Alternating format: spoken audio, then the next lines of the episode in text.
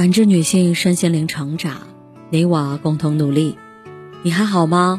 我是七诺，向您问好。联系我，小写 PK 四零零零六零六五六八或普康好女人。今天跟大家分享的内容是：嫁人以后能在婆家吃得开的女人都是什么样的？听过一句话。丈夫的态度决定了婚姻的上限，而婆媳关系决定了婚姻的下限。可见，婆媳关系对婚姻的影响有多大？研究数据也表明，在我国的离婚家庭中，百分之四十七的夫妻离异都是由于婆媳关系不和造成的。然而，现实生活中，仍不乏一些在婆家吃得开的女人。这些女人。都是什么样的呢？婆媳相处时，不知你是否有过这样的感受？有些事情表面上看似乎你忍忍就过去了，但你的内心却一直耿耿于怀。每次想起，都会觉得委屈难受。当你困在负面情绪中时，再小的事情。都会被你无限的放大，从而一次次让你陷入痛苦之中。这就是我们常说的情绪内耗。想要减少这种内耗，最关键的是你要懂得把该说的事情及时的表达出来。姚晨的婆婆去世时，姚晨曾在微博发过这样一段文字：“我们不只是婆媳。”更是人生挚友，尊敬的丁浪女士，我亲爱的妈妈，很荣幸这一生能与您成为家人。字里行间，满满都是对婆婆的感恩和怀念。这样的婆媳关系令人羡慕。其实姚晨与婆婆也并非一直和和睦睦，刚开始时，他们也曾有过一些摩擦。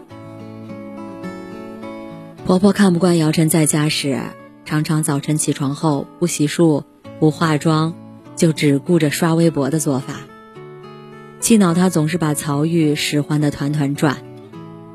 然而面对婆婆的不满，姚晨并没有生气，而是找了一个机会，笑着对婆婆说：“妈，您以后别把我当什么明星，我就是一个有缺点、有喜怒哀乐的普通女人。”听完姚晨的话，婆婆开始反省自己，也意识到了不应该拿自己的标准去要求儿媳。其实，人与人相处，很多事情只要说开了，就什么都解决了。生活不是用来妥协的，好的婆媳关系也不是忍出来的。有事说事，有理说理，委屈强忍的结果。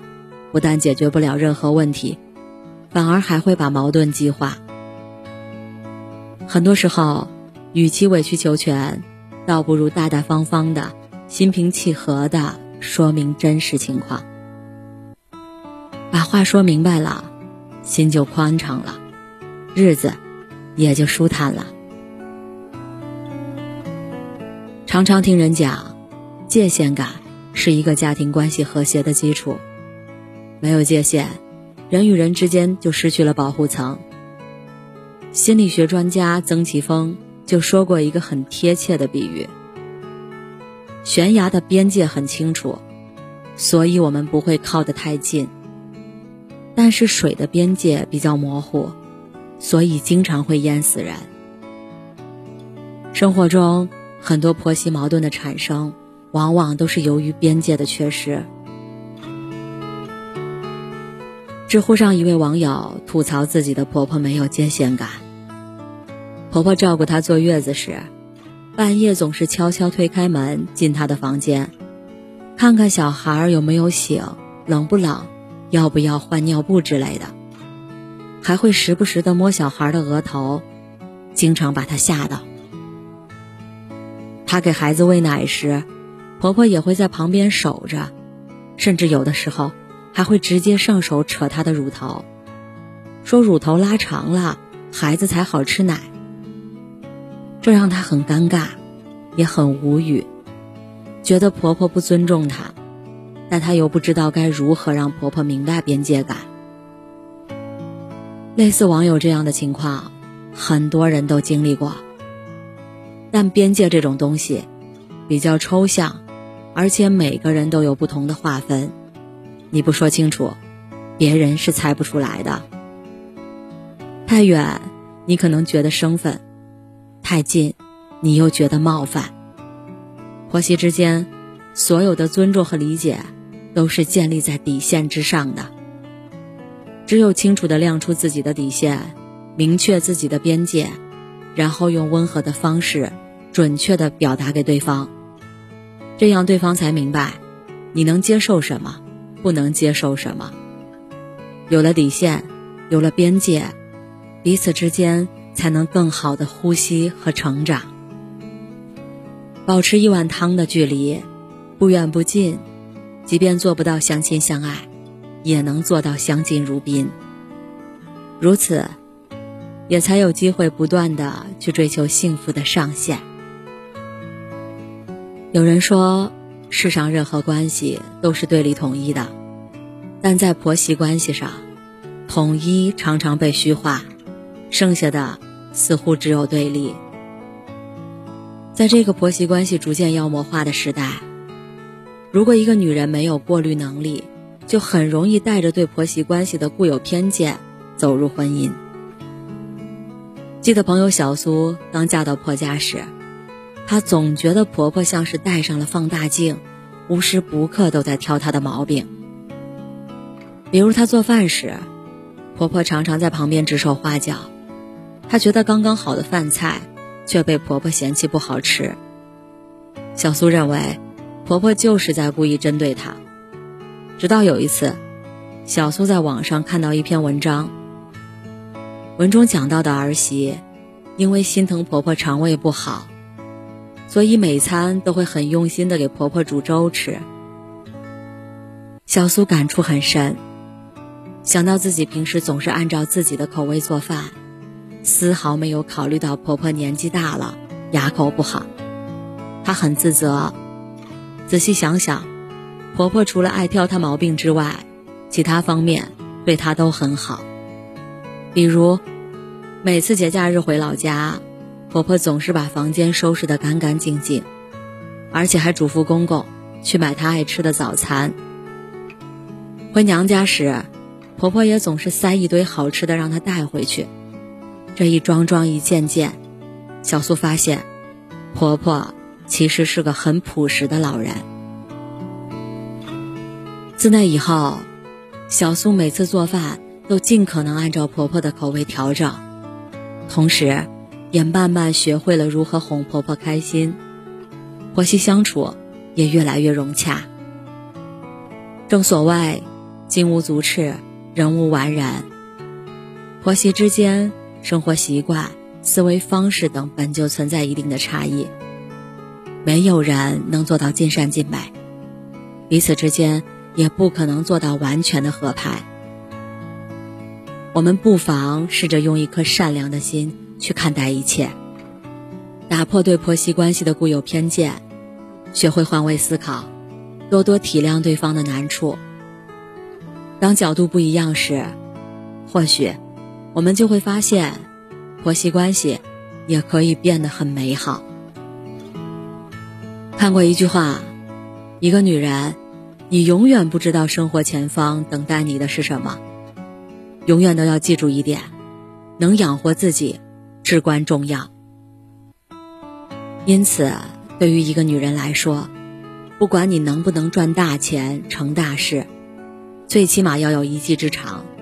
你能够养得起自己。如果依靠男人，依靠婆家生存，注定会活得很艰难。曾看过一档节目，里面的一位二胎妈妈说自己生了孩子以后，选择当全职妈妈，但是她的婆婆却为此非常不乐意，很不留情面的对她说：“生完孩子就要出去工作，他们家不养蛀虫。”她特别伤心。婆媳关系也因此长时间处在一个很不好的状态。作为评委的张凯丽耐心地对他说：“你是要出去工作，不然的话，确实是有问题的。当你真正走出来的时候，婆婆才会看得起你。这个社会对女人始终是不公平的，对于女人的要求和标准也在不断的拔高。”如果你没有经济来源，不管你为家庭付出多少，你都会被无情的定义为没价值。当婆家拿这样的说辞压在你身上时，手心向上的你，是没办法昂首挺胸的去反抗的。只有经济独立，你才能拥有话语权，才有资格去谈人格独立。很残酷，但这就是现实。不是媒体的几句发声，别人就能理解你。幸福是靠自己去创造的，从来都不是靠他人给予的。所以无论如何，都不要依附别人而活，将自己视为一个独立的个体，努力让自己活得体面一点。如果因为各种各样的原因要回归家庭，要暂时放弃自己的事业。你也不要放弃自我成长，即使再忙，也要挤出时间给自己充电，提升自己的技能。唯有如此，当风雨来临时，你才有底气和勇气面对一切。特别喜欢一句话：“你有多优秀，婚姻就有多幸福。”婆家不是婚姻的战场，婆媳关系。也不是一场你死我活的战争。无论如何，都不要让彼此站在对立面，最后斗得两败俱伤。你可以把它当成一场正和博弈，彼此之间以互利为基础，达到一种共赢的状态。婚姻的修行之路是漫长的，婆媳相处更是一门大学问。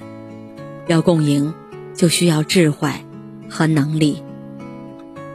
感谢您的收听和陪伴，如果喜欢，可以关注我，联系我，参与健康自测。我们下期再见。